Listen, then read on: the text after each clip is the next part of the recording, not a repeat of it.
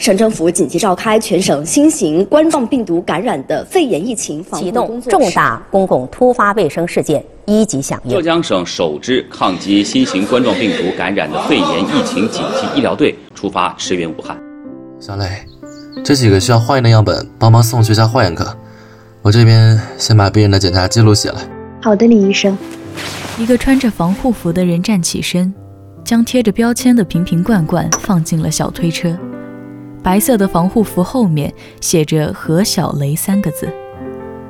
隔壁病房外，小推车的车轮在光滑的瓷砖地面上咕噜噜滚动着。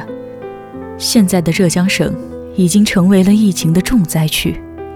肃穆的气氛包裹着整个隔离区，走廊上空无一人，就连仪器的滴滴答答声都随着病房的关闭一同消失了。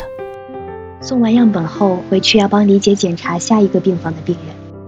已经连续工作了八个小时的何小雷迈着疲惫的步伐，大脑快速回想着值班表上满满当当的任务。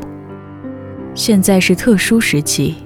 整个医院都处于超负荷运转，每个医护人员都恨不得将二十四小时拆成四十八小时用。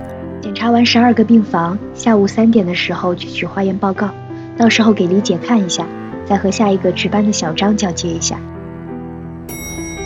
何小雷按下了电梯按钮，他现在满脑子都是病房里重症病人们苍白的脸色和脸上充满着希望和信任的光芒。猝不及防的，那双充满温柔的双眼跳进了脑海中。你那边怎么样？还可以，病人的病情暂时是稳定。你要多注意休息，我这边你不用担心。你也是。这是何小雷和自己丈夫王旭这五天来唯一一次的交流，还是通过微信的。任务繁重，他们都没有时间来去看望对方。新婚燕尔明明就在同一座医院中，却只能依靠自我安慰来寄托对对方的思念。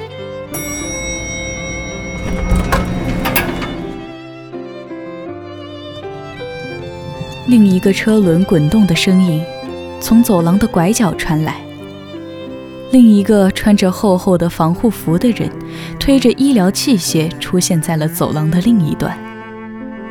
汗湿的鬓发贴着脸颊旁，镜片上落了些灰尘。不过眼镜的主人现在并没有什么心思将它仔细地清理好。辛苦了，谢谢。被口罩蒙住的声音，听上去并不是那么的清晰，但仍然让何小雷为之一怔。他急忙抬起头，看向那双隐藏在镜片后的、充满了疲倦却还在闪烁着光芒的眼睛。激动、担忧、心疼，这些一拥而上的复杂情绪，让他一时间找不到自己的声音。何小雷听见自己的声音在颤抖，但他控制不住。你，你是王旭吗？王旭这时也反应过来，仔细的打量起何小雷。小磊，也不知是谁先伸出的手，最终两个人还是激动的拥抱在了一起。不需要过多的言语，从厚厚的防护服下传来的温暖，足以让他们按耐住心中无尽的思念，在自己的岗位上继续坚持。